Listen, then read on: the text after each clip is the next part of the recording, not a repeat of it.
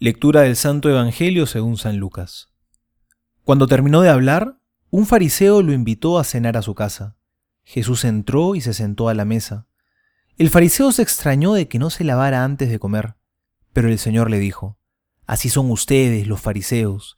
Purifican por fuera la copa y el plato, y por dentro están llenos de voracidad y perfidia. Insensatos. El que hizo lo de afuera, ¿no hizo también lo de dentro?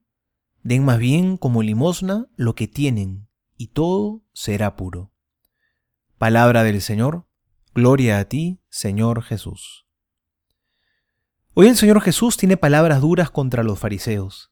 En realidad, toda la semana hasta el día viernes va a hablarnos de ellos, y vamos a escuchar en el Evangelio las duras palabras que les va a dirigir. Y es que el Señor no es duro porque los odie, sino porque quiere su conversión. Y a veces los ojos están tan cerrados, los oídos tan sordos, que es necesario que Jesús nos grite para que lo oigamos. El Señor grita justamente por caridad, porque está lleno de misericordia y quiere nuestra conversión. Los fariseos estaban tan preocupados por el perfeccionismo externo, por no tener ningún error, por cumplir todo hasta el más mínimo detalle, que se habían olvidado de lo esencial, se habían olvidado de la caridad y de la misericordia con el prójimo. Estaban tan llenos de sí mismos que se habían vuelto ciegos para mirar a los demás.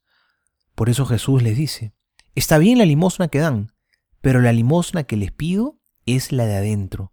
Es decir, lo que quiero que ustedes entreguen es a sí mismos, que sean generosos con el prójimo. A eso también Jesús nos invita, a ti y a mí, el día de hoy. Compártete con los demás.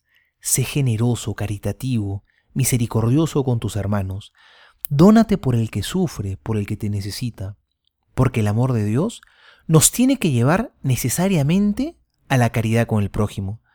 Si no, esto se convierte simplemente en una religiosidad de fachada, que no está transformando nuestra vida.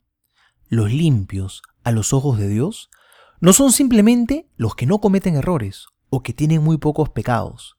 A los ojos de Dios, el limpio es el que ama mucho a su prójimo y lo sirve con generosidad. Ahí es donde radica nuestra grandeza. Soy el Padre Juan José Paniagua y les doy a todos mi bendición en el nombre del Padre y del Hijo y del Espíritu Santo. Amén.